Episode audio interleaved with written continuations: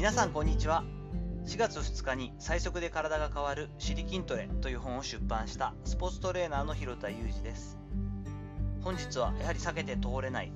コカ・コーラレッドスパークスという社会人ラグビーチームの活動停止の法を聞いてというお話をしていきます。結構リラックスした時間をと今過ごしている私にとっては本当に寝耳に水のニュースが飛び込んできました。コカ・コーララグビー部の2021年末での活動停止が発表されたことです。えー、本当に1ヶ月前には、えー、順位決定戦にて、えー、対戦したばかりの九州の強豪チームです。数年前まではトップリーグに所属し、残念ながらトップチャレンジリーグという、まあ、2部リーグですよね、今年までで言うと、に所属になってしまいましたが、その中でも我々が、私が所属している清水建設ブルーシャークスの上、第3位でネクストステージというか、勝ち抜きのトーナメントまで出場したチームです。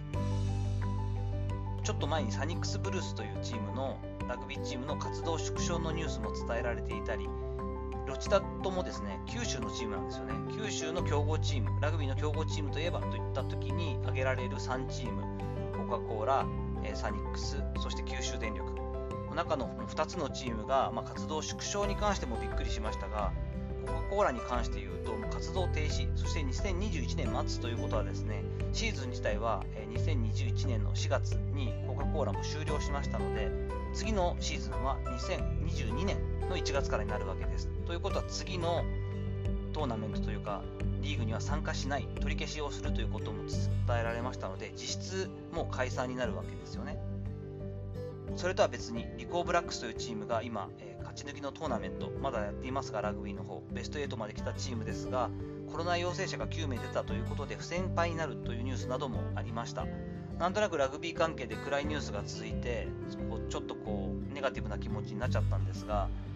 コカ・コーララグビー部にはですね、52名の選手が所属しているそうです。そしてそれに伴ってもちろんヘッドコーチやスキルコーチ私のようなストレングスコンディショニングと言われるトレーニングの専門家のコーチアスレチックトレーナーなど10名15名ぐらいの、まあ、プロスタッフも関わっているはずです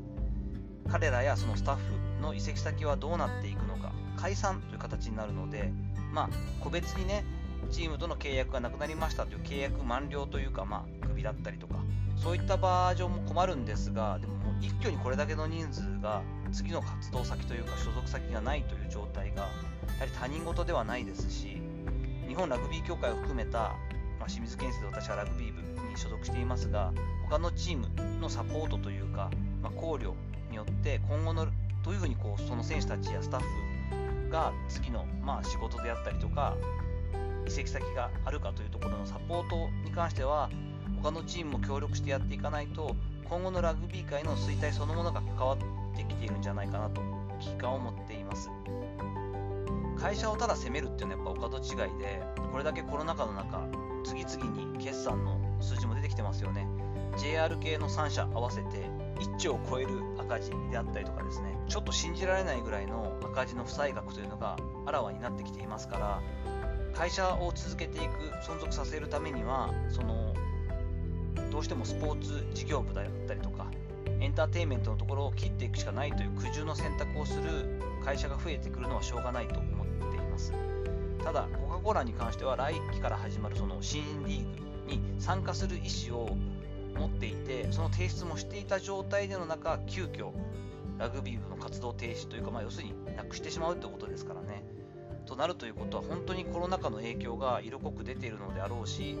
そういったものが他のチームや組織の中でも出てくる、リアルに出てくるのはこれからだろうなと思っています。日本独自の社会人スポーツという文化が、これはもう本当に日本独自のものなんですけれども、まあ、限界に来ている部分もあるのかなというところはあったりはします。しかし、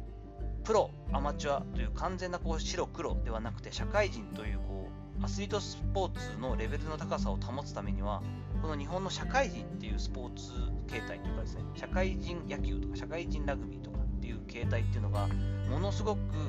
日本のアスリートスポーツレベルの高さを担保している一つになっていると私は思っているんですね。なので、形をどういうふうにしていくかによりますが、全部クラブチームでやっていけるのかというとすごく難しいところがありまして、どうやって継続可能なシステムを確立していくのかというのはこれから現場で仕事をさせてもらっている我々を含めて真剣に考えていかなければいけないなと思っています。やはりスポンサードをしてもらって出資をしていただいてスポーツをするという形を取らざるを得ないとは思うんですがその中でどれだけ利益を作ることができたり